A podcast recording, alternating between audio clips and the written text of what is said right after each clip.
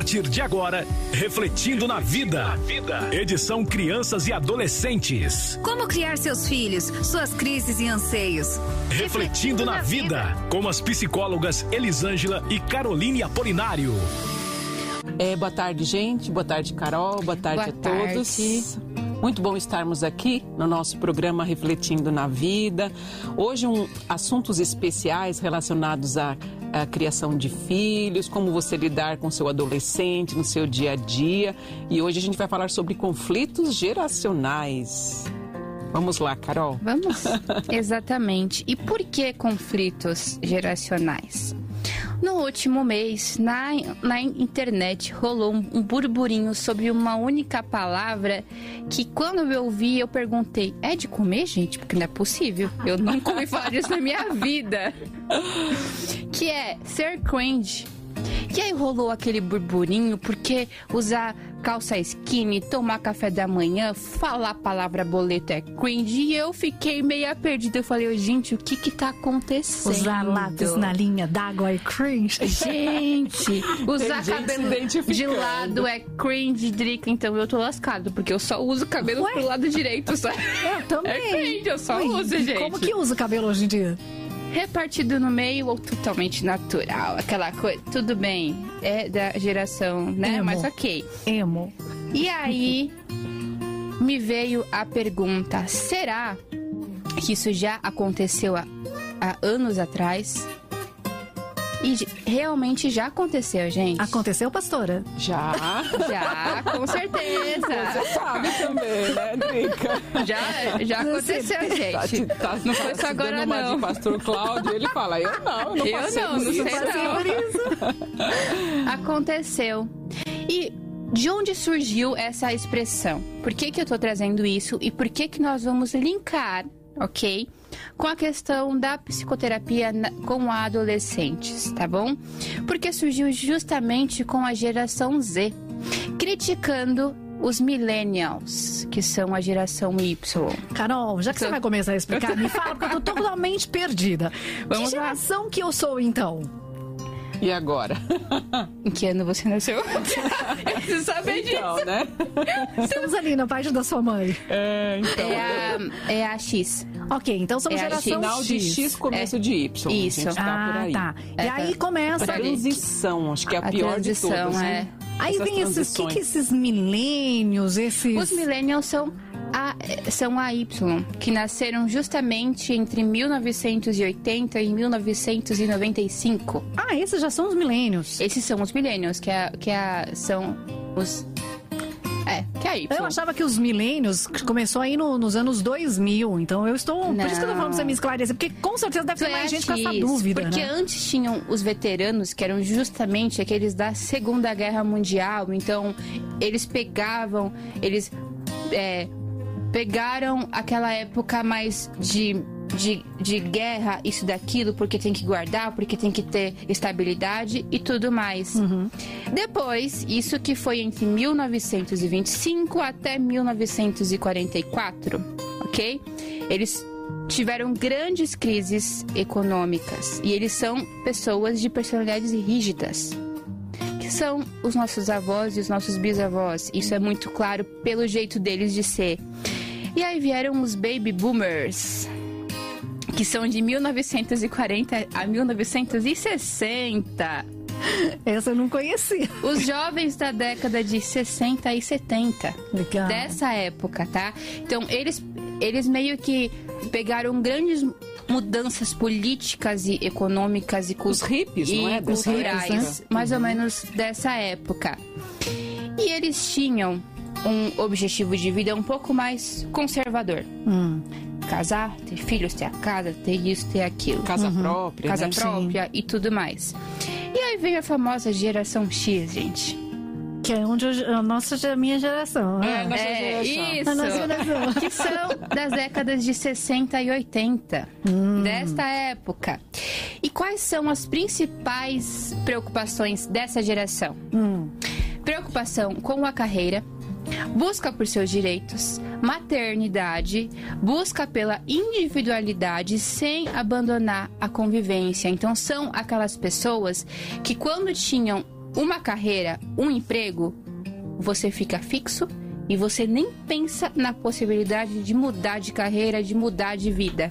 Verdade. Então são aquelas pessoas que têm mais estabilidade, certo? Gosta da tradição, não é? Isso, são mais tradicionais. Uhum. Essa é a X.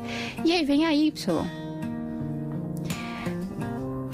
Oi, sorry, desculpa. Eu Não, me distraí desculpa. aqui, tudo bem. Eles são nascidos entre 80 e 95. Eles são dessa década.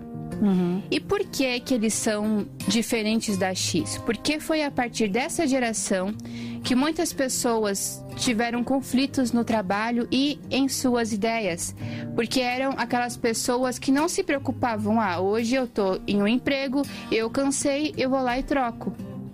Eles se preocupavam sim com a carreira, com a, com a faculdade. Se eu quero ser psicóloga, então eu vou ser psicóloga para sempre, mas eu Uhum. não tenho um único lugar fixo. Eu posso. Sabe? Não tem Correr apego ao É. lugar, ao local, né? Exatamente. E só um adendo, era uma época que realmente, se você pudesse trocar de emprego, você achava emprego fácil. É verdade. Sim, Não é o caso de porque hoje. foi a geração da estabilidade que a, que a X antes garantiu para Y. Aham, Entendeu? legal. E aí vem a Z, que é essa nova geração agora que está criticando a Y. A Z é de- a mimimi. É, hum, É que a gente chama de mimimi. É, é isso mesmo, hoje, isso né? mesmo. É a geração mimimi. Essa mesma, que é a geração dos nascidos entre 95 e 2010. Essa geração, ó, enquanto a Y pegou o início da década digital, dos computadores. Drica, você lembra do disquete? Você lembra assim mais Não ou menos conheço. dele? Não, Não conheço, nunca Os discos falar. assim, Era não, no né? pendrive. A geração pendrive. Gente, eu fazia backup. Eu trabalhava Então. num lugar que eu tinha que fazer backup desses discos Então, maledetes. galera, então, essa geração foi a Y que, que pegou. Hoje, uma pessoa da geração Z, principalmente dos lá dos anos 2000, Hum. você pergunta, você conhece? Sabe nem o que, que é, né? Alguns MS-DOS. conhecem. Alguns MS-DOS. conhecem. Só que não é aquele conhecer de ter familiaridade. Por exemplo, eu, Carol, estou entre a Y e a Z. Uhum. Eu peguei essa essa Transição. essa transição, digamos assim. Então, eu tive aula de informática, informática. gente. Onde eu aprendia a mexer em um Word, em Excel. Onde eu tinha que levar um disquete pra escola. Você, você- você usou o computador da tela verde. Usei aquele computador, ok? Aquele é o computador dos Flintstones. Exatamente. Eu, eu usei. Mas eu tô também na Z. Sim. tá? Eu estou um pouco velha pra eles, eu estou, né? Porque eu tô um pouco mais pra cá. Mas eu tô na Z. Eles não sabem o que é não ter um tablet na mão, um celular na mão, tudo digital. Eles pouco sabem o que é comprar CD e ter a- Nossa. Aquela Disco, então, não sabe nem o que, que é. Nossa, disco voador. aquela né? aquela Você tem bolsinha, disco, disco sabe? voador. Exatamente. Que bolsinha? Aquela bolsinha que a gente guardava os vários CDs A que muitos ficavam arranhados, Gente, lembra? eu achei uma dessa nessa minha mudança. Falei, Então. que, que isso existe? Ainda existe. Aliás, não sei mais. Porque hoje é tudo Digital. digital. Hoje é tudo na nuvem, gente. É. Tudo Até na álbum de fotografia, né? Tudo Tem na gente que ainda imprime as fotos, mas a maioria das pessoas não imprimem mais. É verdade. É tão bom imprimir fotos, né? Eu acho tão É, gostoso. é É, gostoso. hoje Legal. em dia não existe mais isso, tá? Livro, poucos têm gosto por livro de papel. Poucos têm hoje. A, em, em sua grande maioria é aqui, gente, ó. No celular. Celular, Celular. tablet. É tablet. Então, assim, com tudo isso, e ainda está sur- surgindo agora, sim, porventura, uma nova geração, Meu Deus. que é a Ai, que é de Deus. 2010 pra frente. Hum, Entendeu? hum. Ou seja, hoje eles têm 10 anos de idade. Então, assim, o que, que foi observado por pesquisadores e que nós podemos falar? Antigamente tinha um, um gap muito grande entre as gerações. Hoje tudo está evoluindo muito rápido. Então, esses gaps, eles vão ser menores, como já tem sido. Antes era um quarto de século, mais ou menos, não é? Hoje Uma já- diferença de já uma é- geração para outra. Bem menos, né? Hoje é bem menos. E por isso que está surgindo tanto impacto na convivência dessas gerações. Os conflitos geracionais Os que conflitos. estamos falando hoje. E aí por isso que, que muitas pessoas falam assim, Carol, por que que a minha relação quando eu tinha meus 13, 14 anos com a minha mãe, a minha rebeldia, ela é diferente da rebeldia do meu filho de hoje? Por Por quê? quê? Por quê, Carol? Porque houve uma mudança nessa questão de sociedade, de educação. Hoje, a estabilidade que os pais deram para os filhos, que é totalmente legítima, é, acabou gerando pessoas que são exigentes. Nós Ou- não éramos? Não tanto, porque tinha mais rigidez. Então, os nossos pais, eles punham mais regras. Sim. Hoje, eles, muitos pais, por ah, porque eu trabalho, porque eu faço isso, porque eu faço aquilo, tiraram as regras. Então hoje você fala para um adolescente, você não pode chegar em casa às 5 da manhã. Ele vai olhar, falar para sua cara e falar assim: "Ah, lógico Vai que eu chegar posso". 5 e 1. Um. Exatamente, porque eu sei como convencer os meus pais. Vocês duas agora. Ah, pegou. Ah. É. Quando Manda. vocês tinham seus 13 e 14 anos, vocês tinham como dar um in, in- information nos pais de vocês pra chegar às 5 da manhã? Deus o livre. Não tinha a mínima possibilidade. Nos e 15 eu até hoje, consegui, mas os três. então, Drica, mas hoje em dia tá muito mais fácil. Entendeu? Hoje em dia tá muito mais fácil. E aí que vem a questão. Como que eu vou lidar com meu filho? Porque assim, do nada, ele se tornou exigente, ele se tornou crítico ao extremo. E ainda o que mais dificulta é que o que o pai e a mãe têm como pauta que é correto, o filho hoje tem acesso a informações que ele vai refutar o pai como se fosse um leão. Ah, na sua época, pai. Hoje não. Tipo isso, né? É, é- Exatamente. É retrógrado. Você já está ultrapassado. Exatamente. E aí isso vem surgindo, por exemplo, pagar boleto. Quem aqui pagou o boleto? Eu. Eu já paguei boleto. Boleto. Você paga boleto. A gente Só paga que- boleto online, gente, mas Só é que boleto. falar boleto é ser cringe porque é Ué, antigo, porque era impresso. Eu vou pagar o quê? A conta. Ah, pelo amor. Eu vou pagar a conta. É um isso. Fazer um pix. Hoje em dia é Não é pix. depósito. Não vou fazer depósito. Fazer é um Pix. depósito. É o Pix. Exatamente. E aí vem a questão que o que, que mudou também e que me veio aqui agora em mente. Hum. Antigamente, e aí eu não tô. Vamos de novo. Eu não estou aqui botando a culpa em ninguém, falando que você é um pai, uma mãe carrasca, que você não deu atenção pro seu filho. Não, tá? Um chicote estralando. Não, tá? Entendam isso. Os tempos mudaram. As necessidades do mundo mudaram. A economia mudou. O que, que aconteceu automaticamente?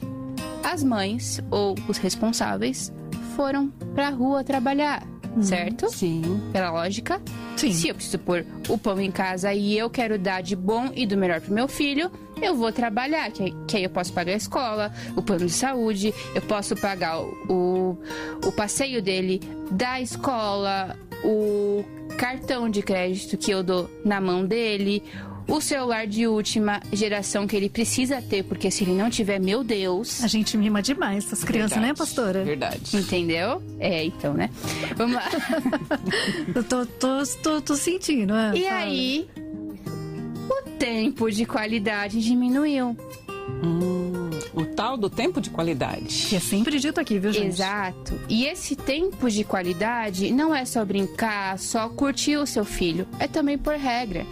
Então, se ele passa... Aí onde a gente, esse você acha que esse tempo de qualidade que a gente não dá, é aí onde a gente, como pai, vai perdendo o respeito? Às vezes sim, muitas vezes sim. Se quando você chega em casa você dá mais valor pra internet, mesmo que você tenha que fazer coisas em casa, chama ele pra responsabilidade em casa também. Porque ele tem que aprender que quando ele usa um copo, ele vai ter que lavar aquele copo. Porque qual que é o grande problema e que eu vi vários especialistas falando? Essas pessoas da geração Z, eles não entenderam qual é a responsabilidade de você ter que arrumar uma cama, lavar uma roupa, pagar uma conta, lavar uma louça.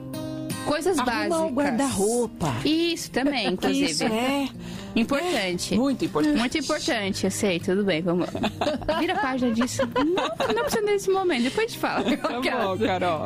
Mãe e filha, é complicado, né, gente? Mas tudo bem, vamos embora. É, o que, que aconteceu? Como pra eles tudo é muito fácil, então eu levanto, aí eu, eu tomo meu banho, tenho todas as minhas roupas limpinhas e lavadinhas. O shampoo que eu quero, eu tenho. A maquiagem que eu quero, eu tenho também. E aí eu chego na mesa e ela tá posta, linda e maravilhosa, com aquele pão que eu gosto, e com o café, com o Nescau, com aquilo que eu gosto. Dá o meu horário, eu vou pra escola. Quando eu volto pra casa, em um passe de mágica, minha cama está feita. Aquele tá banheiro pronta. que tava molhado, cheio de cabelo, tá limpo. Entendeu?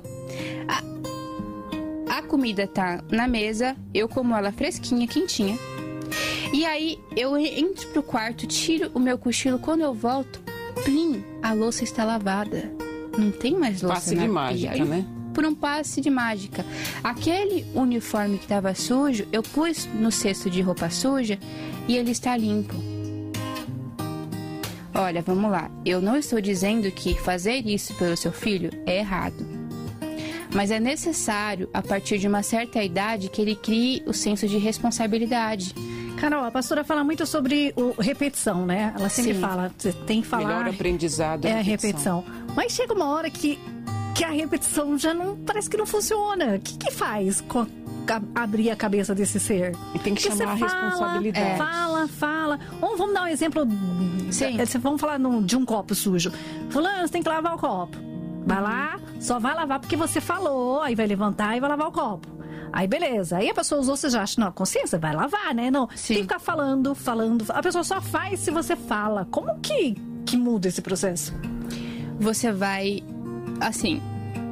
Tem métodos que você pode utilizar. Você pode continuar falando ou chamando para responsabilidade em um dia que o seu filho ou a sua filha vai virar e falar assim: mãe, não tem copo limpo. E aí você olha e fala: tá tudo no seu quarto. Boa. Aquilo que era meu, eu tomei o meu café, o meu chá, o que seja, lavei e tá lá no meu quarto guardadinho. É você ensinar o seu filho que há sim consequências pro deixar dele, entendeu? Nesse sentido. Porque assim, é muito fácil você cansar. Porque eles vencem os pais pelo cansaço. É muito fácil.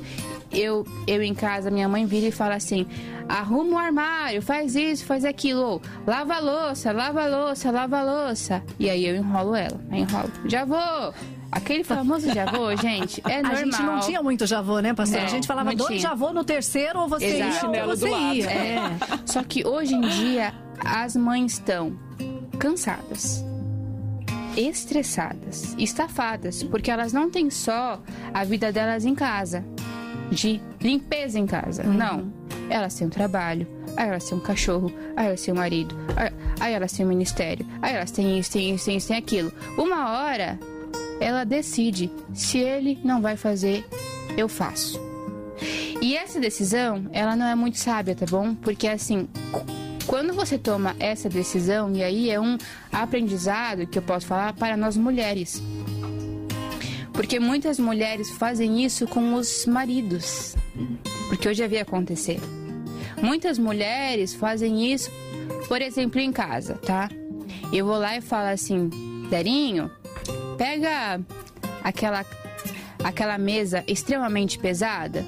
Eu até posso ter força para carregar, gente, mas é muito pesada. Eu tenho que forçar a minha coluna. E aí ele tá lá trabalhando, por exemplo. E aí passa 5 minutos, 10 minutos, 15 minutos. Ele vai. No tempo dele, por exemplo. Eu canso. Sabe o que eu tenho tendência de, de fazer? Ir lá carregar de pouquinho em pouquinho até o lugar que eu quero. Isso é cômodo, tanto para as pessoas à nossa volta, que eu digo como marido, pai, irmão, tio, como para os filhos. Então, chamar para responsabilidade é isso. É você ensinar que não é porque ele levantou cedo e, e foi, foi para a escola que aquele momento você lavou porque ele realmente tinha que, que sair. Então, ok. Agora, pós-almoço, ele pegar o, o pratinho dele, o garfinho dele, o copinho dele e passar uma bucha, gente. É uma bucha com detergente. Não é nada que cai a mão ok? Uma única bucha, secar e guardar é responsabilidade dele, porque é dele, certo? Agora vamos lá.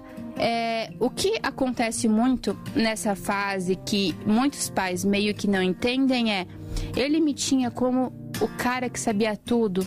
Ele tinha comigo que eu era o herói dele. Nessa fase, esse herói, ele não é mais um herói, ele é um ser humano falho. E é nessa fase que o filho testa as emoções e as limitações dos pais ou dos responsáveis, tá? Então, assim, ele ele começa a ver as suas falhas, as suas fraquezas e as suas limitações.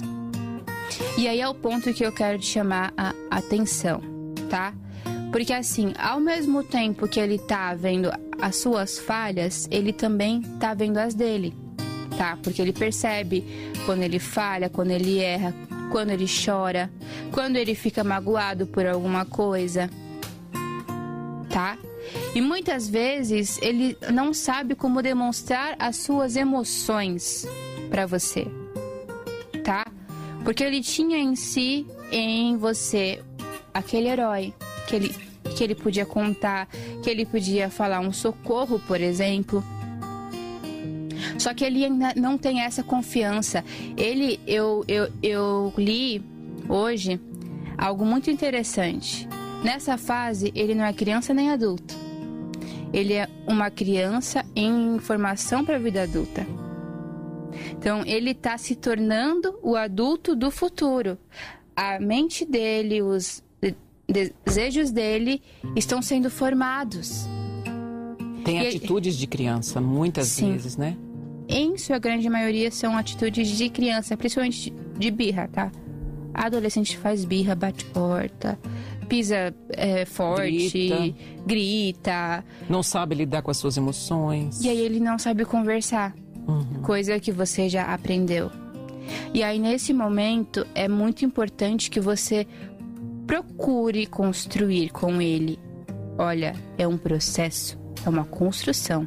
Eu já vou salientar isso duas vezes. É um processo, é uma construção diária, não é algo fácil, eu sei disso, tá? Tanto que no processo psicoterapêutico com adolescentes é necessário sim que ele se identifique como terapeuta. Porque senão ele não vai confiar, tá? Ele não vai confiar. E ele precisa entender que o psicoterapeuta entende ele, que ele não vai julgar, que ele vai ouvir, que ele vai entender, que ele vai sim questionar o que ele sente, o que ele pensa, para fazer ele pensar e sentir. Só isso, tá? É... Porém, tem uma coisa muito importante que aí nessa fase muitos pais se perguntam: e agora? Ele não precisa mais de mim. Gente, isso é mito, tá? O seu filho sempre vai precisar de você pro resto da vida. É isso que mesmo, falar. mesmo que ele adulto. fale para você, né? Exato. Não, eu não preciso de você. É, tem hora que eles falam, eles são Fala. duros nas suas palavras, mas é importante o pai ter essa percepção, a mãe, né? Que Sim. isso é da boca para fora, às vezes, para fazer chantagem, tudo. Exatamente. Mas eles precisam de você. E é nesse momento que, mesmo ele falando, eu não preciso de você porque eu sei de tudo, você vai construir com ele e buscar, porque eu sei que nem sempre é fácil fazer isso. Ter paciência. E sempre que eu falo isso, eu já ouvi fora daqui, né? Ah, mas você não sabe como é que é. Ah, mas você não é mãe. Eu falo, gente, eu sou filha. Então eu sei o quanto doeu para mim falar pra minha mãe que eu não precisava dela, mas era porque eu tava nervosa e porque eu queria teimar que eu tava certa. E no final, a palavra que prevaleceu foi a dela. Isso me deu mais raiva ainda na época. Entendeu? Então eu sei o quanto eu precisei dela. Eu sei disso. Até hoje eu preciso. E olha que eu tenho 25 anos de idade, gente, mas eu preciso. Como todos nós aqui precisamos do, dos nossos pais. Aquelas pessoas que. É, porque assim, tem gente é, que não tem um pai e uma mãe, mas tem pessoas que, que cumpriram esse papel, tá, Representantes, gente? né? Representantes, que a gente chama. Então, assim, todo mundo precisa. E mais uma coisa: não adianta você falar assim, filho. Você tem que comer salada para sua saúde. Filho, você não pode tomar refrigerante porque faz mal para a saúde. Aí, passar dois minutos, ele olha e você tá comendo um fandangos e tomando um copo de Coca-Cola. Gente, se as crianças já observam e já fazem aquilo que os pais fazem e não aquilo que eles falam, o adolescente, ele tem mais boca para falar. Então, a partir do momento que você de novo virar e falar assim: "Filho, você tem que parar de tomar refrigerante, comer salada e ter uma alimentação saudável. Ele vai virar e falar assim: Mas, mãe, faz dois minutos que você estava comendo fandangos e tomando Coca-Cola. e aí, você vai levar aquilo como uma afronta. Mas, assim, gente, na boa, é verdade. Quando eu falo de exemplo, é isso. Se eu falo uma coisa, eu tenho que fazer aquilo. Vou dar o meu, vou dar o meu testemunho. Eu Bora. moro com a minha mãe. Minha mãe é daquela que cobra. Ah, você não almoçou? Ah, Pergunta se ela almoçou. Pergunta se ela Então. tomou café. Ela não Então. dá o exemplo. Ela fala assim, mas você, você tá cobrando uma coisa que você não faz. É verdade. Não é? Exatamente. E isso é pra vida toda, tá? Mas assim, também tem aqueles casos que a mãe segue uma vida mais saudável e o pai é um, é um pouco mais guloso. Olha eu abrindo o jogo aqui Não de sei novo. por que, que você tá falando isso, E cara. aí gera aquele pequeno conflito do tipo, quem eu sigo? Quem é o mais gostoso de eu seguir, entendeu? É o pai. Olha o equilíbrio. Olha Então, o mas equilíbrio. é a pastora fala difícil sobre isso. o equilíbrio, entendeu? É. Porque assim, aí tem o chocolate, entendeu? Aí pós-almoço você come. né, aí Carol? fica difícil, entendeu? Mas assim, é possível ter o equilíbrio e você buscar, vamos lá, os pontos bons de cada um. Por mais que a gente pegue pra gente características que são é, ruins, em sua grande maioria, são essas que a gente herda, tá? A gente sabe disso. A gente pega aqueles pitis, o jeito de falar dos pais, a gente pega. Com certeza. O jeito como lida com as emoções, isso e E aquilo. às vezes sem perceber, né? Você É. faz como espelho Aquelas que a gente não quer na realidade. né? A gente acha que vai ser uma mãe diferente, mas acaba mesmo. repetindo Muitas vezes, né? coisas dos nossos pais, né? sim, Vou sim. falar em erros, erros também, né? Mas a gente falhas dos nossos pais. Carol, tem participações aqui? Hum. Pra você que tá chegando agora, a gente tá falando sobre conflitos de gerações. Carol já falou Z, Y, Z, milênios.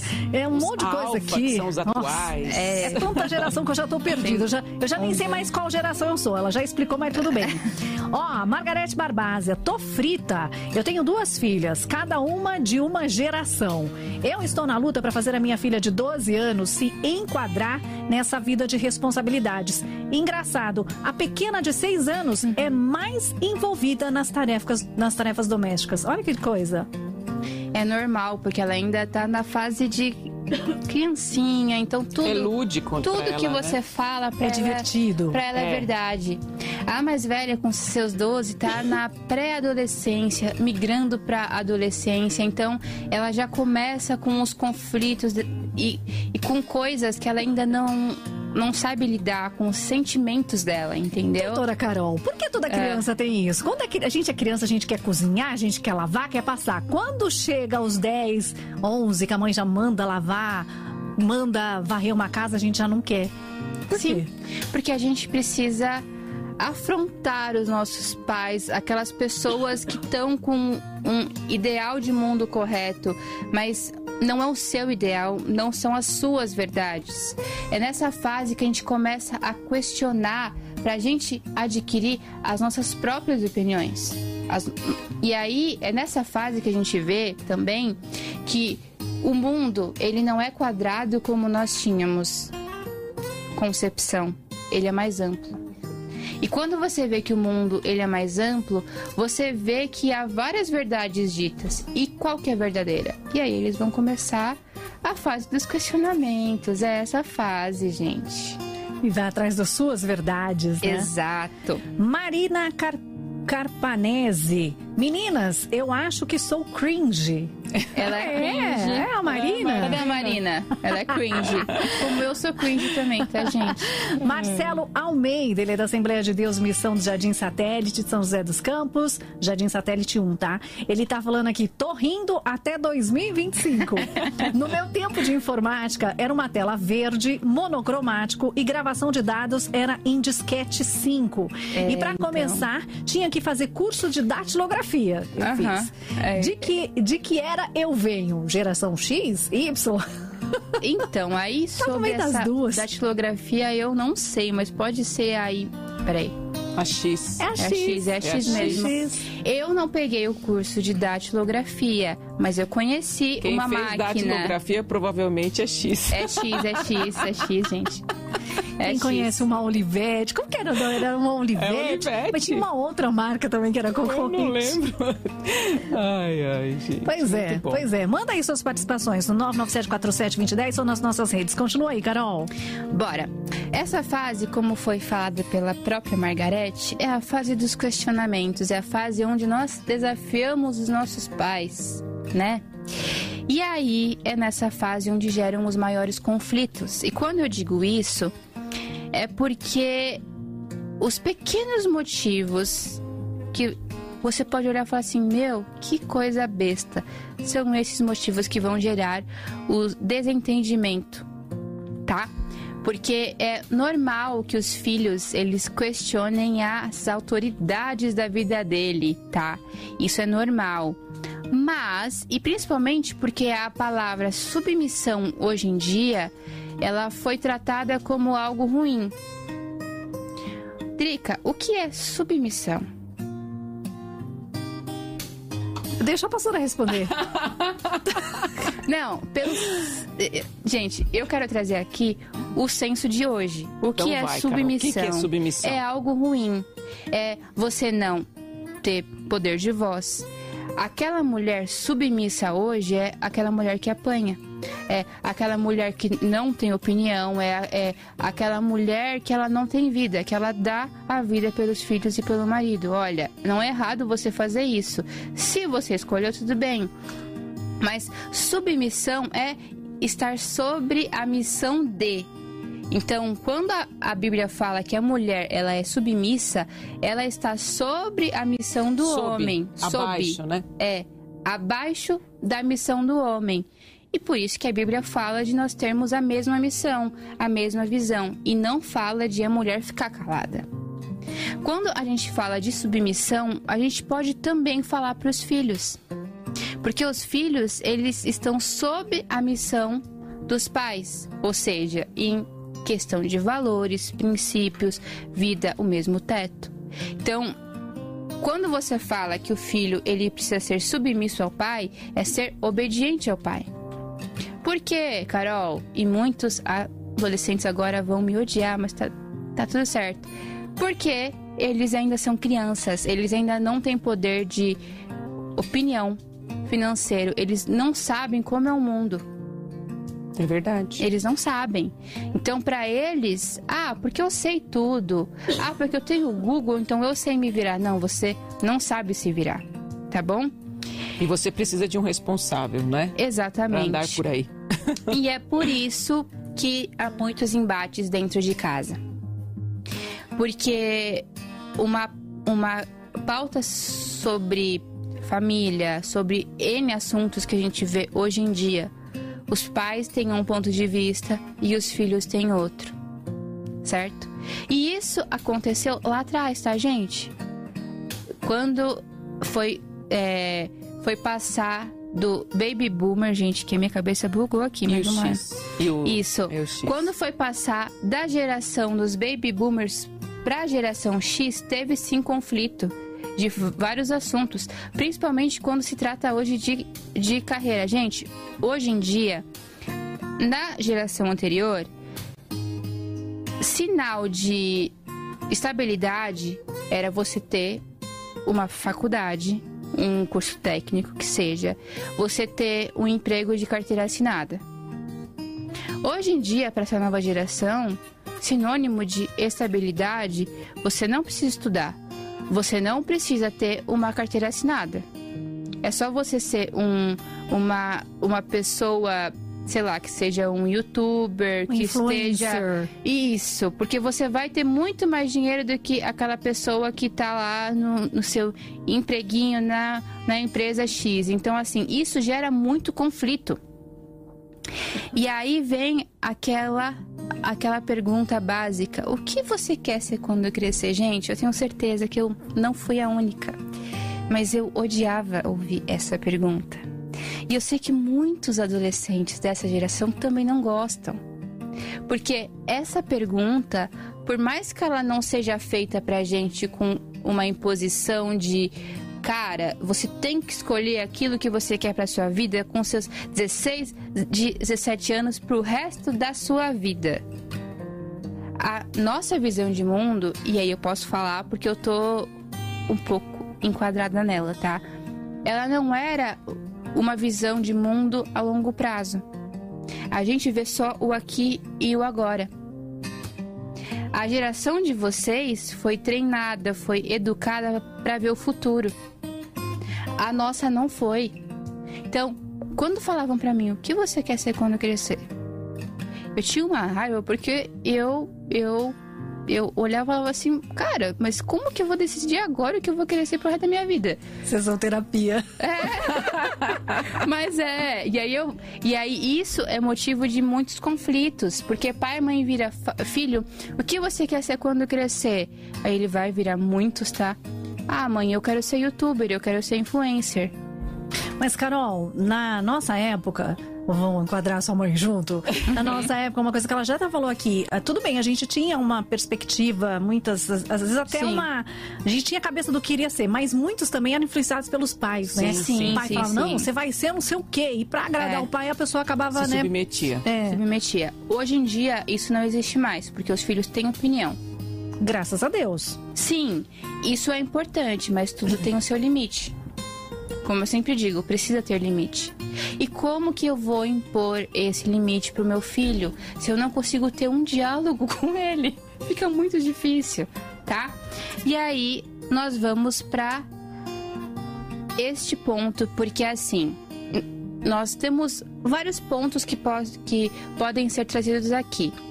Mas um deles é, se você percebe que o seu filho ele tem uma dificuldade de tomada de decisão, que ele que ele foge muito dessas características ou que ele te enfrenta demais, que ele não te respeita, um psicólogo, ele pode ser uma ajuda. E eu não, e eu não estou falando da Carol ou da Elisângela. Tem muitos profissionais hoje que são bons, tá, gente? Porque o que, que o psicólogo vai fazer? E aí vem o ponto. O psicólogo, ele vai ajudar o seu filho a lidar com os turbilhões emocionais dele. Tá? Porque assim, além de ele ter que lidar com uma mudança fisiológica drástica, porque é a época que tudo se desenvolve, que começa com seus 11, 12 anos, Os hormônios. os tudo, né? hormônios, tudo, tudo tá um turbilhão, tá? Por isso que eles dormem mais, inclusive. Tem também essa pressão que a sociedade faz porque ele tem que escolher, porque ele tem que estudar. E aí vem um outro lado, os coleguinhas que falam: "Ah, mas você tem que namorar, você tem que fazer isso". Gente, é muita coisa para eles lidarem sozinhos. Eles saíram de um de um mundo lúdico para um mundo compacto. Do nada, puf. Isso gera muita confusão aqui e aqui, na mente e nas suas emoções. E é nesse momento que ele não sabe como lidar, que ele não sabe como falar e ele vai pedir a sua ajuda. Qual é a forma dele pedir? Os chiliques. Ele usa esse mecanismo pra te comunicar que ele não tá bem. Enquanto uma criança chora, isso não é regra, tá? Ele vai dar o chilique, porque ele vai querer ficar mais quietinho no canto dele. Ele vai ficar mais tempo no celular, na internet. E aí é muito importante que você, como pai, como mãe, puxe para perto, certo? Vamos lá. É, eu vou falar aqui de cinco coisas que ajudam a você ter mais proximidade com o seu filho, mas que não é uma receita de bolo que vai gerar um bolo de chocolate em todos os casos, ok? Antes de você dar essa receita que os pais estão esperando, vamos para mais umas participações rapidinho? Bora. Deixa eu mandar um abraço para Adriana, ela tá com a gente é, direto do Panamá. Olha que legal. Olha que legal. Tá acompanhando a gente. Margarete respondeu minha pergunta, Olivete e Hamilton, verdade. Nayara, pastora, ela diz o seguinte: gostaria de saber porque eu e minha filha, ela tem 12 anos, Tá. nós duas nunca conseguimos ter um relacionamento de mãe e filha. Quando eu era do mundo, eu não vivi uma vida de mãe e filha com ela. Agora que eu saí do mundo e tento me aproximar como mãe e filha, como eu faço para poder ter essa aproximação dela? Ela me cobra muito isso, mas eu não consigo. Mas com a filha de 5 anos, ela consegue ter essa aproximação. Algum conselho para ela? sentar, olhar no olho e pedir perdão, né, pelo passado e falar que você quer recomeçar com ela. Né? Então, assim, se ela te cobra, porque realmente fez falta. Sim. E ainda ela sente falta e tá, tá, tá uma ferida aberta. Então, toda vez que você se aproxima dela, ela lembra da falta. Então, agora é hora de você curar essa ferida na, no coração da sua filha. Fala, olha, realmente eu errei, assuma o seu erro, né? E hoje eu reconheço e eu gostaria muito de recomeçar com você. Vamos? Comece do zero, não é? E explique para ela que você ama ela, né? Todo esse processo que você quer ter, vão se conhecendo uma outra, né? aprendendo a falar a verdade, a ser autêntica. É importante os pais terem essa percepção. É importante você assumir quando erra. Porque tem pai que pisa na bola, briga, xinga, depois trata o filho como se nada tivesse acontecido. Com criança, até que vai, porque a criança esquece, mas o adolescente não. Daí fica marcado pro resto da vida. É importante isso, a gente reconhecer o erro, ser sincero, ser autêntico, conversar, né? Então, é, é- é o tempo de qualidade que a Carol fala sempre, é muito importante. E até mesmo a criança, por mais que não. Acaba ficando uma coisinha gravada, Sim, né, pastor? por sim, mais que não queira, sempre fica, né? A marca fica. Janaína Aparecida, você chama de adolescente, eu chamo de aborrecente. Muito difícil essa juventude. Na minha geração, bastava um olhar, responder, nem pensar. Essa é a nossa geração. É verdade. Mas é verdade. Era só olhada, tipo, não precisava falar mais nada, você nem se mexia. E que eu ainda peguei um pouco, porque era só minha mãe olhar. Ou, não. Meu, eu achava isso melhor, maravilhoso. Era só o meu pai olhar pra mim, que eu já entendia. Não eu ficava mais nada, não quietinha. precisava mais nada. E no caso da minha mãe, era só ela virar e começar um. Eu já Eu puxa. contava até três, gente. Dois, aí eu olhava assim pra ela, dois Se eu e meio. o três, ferrou. O três caiu. ferrou. Aí eu ficava quietinha, aí eu Não parava, chegava no três, entendeu? né? Não chegava. Então tá bom, deu certo. Exato. Mandar um beijo também pra Tânia Leigo, que tá ligada com a gente, pro Luiz Fernando e todo mundo que tá aí com a gente. Dá a receita que tá todo mundo esperando. Vamos lá. Essa receita, que ela não é. Eu não posso te afirmar que ela vai funcionar com o seu filho de imediato, mas como eu já frisei, ela é uma construção e é um processo, tá? Que ele é, que ele é muito importante. É ter um diálogo permanente. Carol, mas o que que dia... o que seria esse diálogo permanente? é ter o poder da fala, o tempo de falar, o tempo de ouvir, de ambas as partes. Então, assim, você vai falar pro seu filho, você errou nisso. Só que você vai dar espaço para ele falar o ponto de vista dele também, tá? Mas é diálogo permanente, não é monólogo permanente, tá bom, gente? Isso não funciona, isso vai criar mais raiva e mais resistência, tá? Mas é ter sempre este diálogo e não é um diálogo também de amiguinha que eu que eu chamo. Não. É um diálogo onde você vai pôr os limites necessários. Eu lembro muito bem da, da minha fase que eu queria alguma coisa. E aí eu chegava, mãe, eu quero ir na festa de 15 anos da Mariazinha. Aí ela falava: Não, você não vai, porque tem que ir pra igreja. Eu tinha uma raiva disso na época, mas amém. É, e aí eu falava: Não, mãe, mas ela, filha, eu já falei que não. Tinham casos que era não, era não. E eu entendia que não é não, porque ela sabia impor a autoridade sobre mim. Mas tinham casos que eu ainda consegui conversar e eu fui para aniversários, que era em pizzaria, gente. Eu ia, eu ia comer pizza. Amém, é muito bom comer. E ela deixou. Só que eu te deixo lá às sete e te busco às nove. Mas é pouco tempo. Essa é a minha condição. Então, assim, isso são coisas que eu pedia, que eu tinha abertura para pedir, mas tinham coisas e assuntos que eu tinha um diálogo permanente com ela.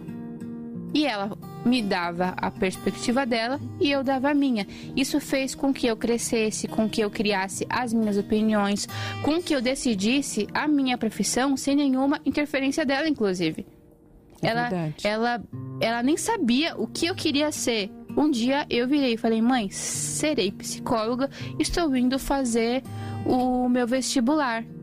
Não foi? Foi. Eu não falei nada com ela. Eu observei o ambiente, eu pensei, eu matutei e eu decidi. Mas eu tive esse diálogo com ela, não falando, eu, eu quero ser isso. Mas a gente foi conversando. Uma outra coisa, o afeto de ambos os lados, tá? Por mais que o adolescente ele não goste muito de abraço, ele não goste muito de pegar a mão, até porque pegar a mão na rua para ele liga com o fator de ser criança, tá, gente? Então assim, é muito engraçado isso. Deixar na porta da escola, É, então, pelo amor Exatamente. de Deus. Mãe, fica a quilômetros da Fica ali, mãe, fica ali, fica ali. É isso Fica mesmo. Eu deixava É até o terceiro ano na porta da escola. Deixava, nossa, dava uma Não, raiva, mas tudo você bem. tem que entrar, eu quero ver você entrar dentro da escola. É, mas era bem isso mesmo. Mas tem que ter esse afeto, principalmente em casa. Ele pode falar pra você: "Eu não quero teu abraço, eu não quero teu amor", mas ele quer o teu amor e ele quer o teu abraço, tá? E tem hora que ele vai pedir o abraço, ele vai pedir o colo. Uma coisa é ter muito, muita paciência e amor. E eu vou resumir porque eu quero falar uma outra coisa aqui, tá bom? É, quando eu falo de, de paciência, eu quero deixar isso muito claro. Eu não estou falando de você deixar o seu filho fazer o que ele quiser. O mundo, ele é feito de regras. O mundo, no mundo, você tem limites, tá? Então, assim, Tem as leis, né? tem as leis. Então, assim, como tudo na vida, eu tenho muito pra mim que é amar, que seria o afeto, limites. Essas duas palavrinhas você não pode tirar da sua cabeça e do seu vocabulário. E nisso engloba junto a paciência. Nossa, Carol, mas por quê? Porque pra você amar, você tem que ser paciente. Isso é fato. E para você amar, você tem que ver também as falhas, os erros. Você tem que ter momentos, muitas vezes, que vão ter sim os seus atritos, aquelas coisinhas que, que vão te irritar. Mas o amar é uma escolha. E não é só sua escolha, também é do seu filho. Então é, é muito importante que você saiba colocar limites, tendo muito amor e muita paciência. Entendeu? Porque assim, eu, eu quando eu tô aqui, eu não falo é, para querer atacar ninguém. Eu, eu, eu falo em amor porque eu sei o quanto importante foi para mim ter um limite, ter a paciência em casa. Quando eu ficava nervosa e eu subia o tom de voz, é lógico que eu ouvia. Mas quando eu tinha paciência para ouvir o ponto de vista deles, no caso dos meus pais, e mesmo que eu que eu não hum, em- entendesse, eu tô com uma u- última frase que eu vou deixar para a senhora falar, tá? Que eu ouvi de uma pastora faz dois meses e que eu tô com isso na cabeça até hoje. Ser obediente não requer entendimento. Então, o seu filho precisa entender isso. É eu, verdade. como adulta, uma preciso entender. né? Nem tudo. Tem hora que você vai falar, porque não é, É não, é não. É sim, é sim. Eu não preciso entender o não dela quando, aliás, na época, com meus 15 anos de idade, tá? Eu tive uma re rebeldia, né? Bem assim, pública nessa época. É, foi bem mesmo. Então, né? É, na época, eu não entendi o não dela no dia. Eu chorei, eu esperneei, eu falei na frente de todo mundo: por que você não me ama? Por que todo mundo vai e eu não vou? Todo aquele drama que todo adolescente faz, tá, gente? Todo mundo. Eu fiz, todo mundo fez na vida. Na segunda-feira eu entendi o porquê daquilo. E hoje eu falo, mãe, muito obrigada pelo seu limite. Porque eu sei pôr limite na minha vida. Hoje, como adulta, eu sei o quão precioso foi para mim. E o seu pôr limite nele, por mais que dou um, um pouquinho e ele entenda que é um tantão, mas ok, é um pouquinho para ele hoje. No futuro, ele vai te agradecer. Mãe, muito obrigada pelo seu limite. Com a internet, porque eu tinha limite, tá? Eu tinha muito limite com a internet. Com a televisão, inclusive, tá? Com as amizades também eu tive limite. E hoje eu falo, mãe, obrigada, porque eu tive grandes livramentos por conta desses nãos que eu levei. Então, assim, limite. Entenda isso. É diálogo, é conversa. Se necessário, leve o teu filho para o terapeuta para ele se entender. Se você não consegue lidar com os conflitos que estão dentro dele, porque ele tem imensos conflitos e que ele não sabe expressar muitas vezes, tá bom? Leve ele para um psicólogo que juntos é uma união de adolescente, filhos, pais e psicólogos, gente, porque a terapia com crianças e psicólogos para fechar, porque eu estou falando muito já é uma aliança. É uma aliança. Todo psicólogo que trabalha com adolescentes e crianças precisa do auxílio dos pais. O paciente é o seu filho. Mas o psicólogo vai precisar de você para entender ele 24 horas por dia. Questões que em 50 minutos, uma única vez por semana ou duas, eu, né, não sei, depende muito do caso, ele não vai conseguir conhecer o seu filho como você conhece há 14, 13, 12 anos. OK? É isso, gente. Por mim eu falava mais, mas vai.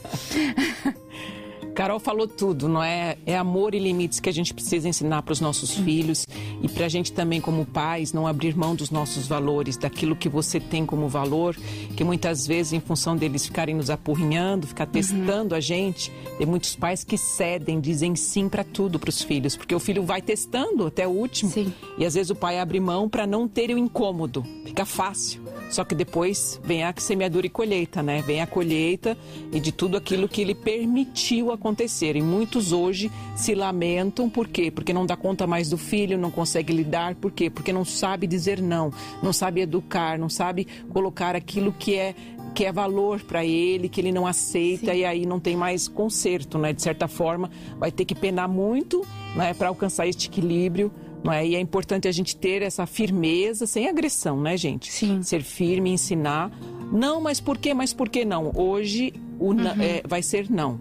Algum dia pode ser sim, mas hoje a minha resposta é não. Seja firme e ponto final. A gente não fala mais nisso. Então o pai tem autoridade sim sobre o filho para colocar um ponto final. Muito bom! Deixa eu aproveitar e mandar um abraço para o Sebastião de Caçapava, que está com a gente aqui também acompanhando, refletindo.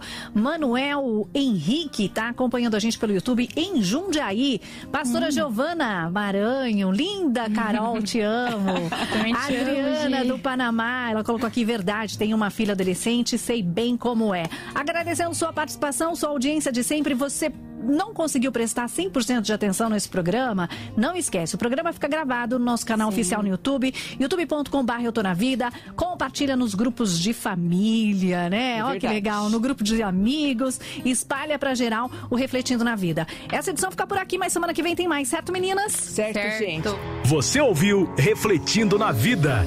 Oferecimento Clínica Novo Sentido. Se ame, se cuide.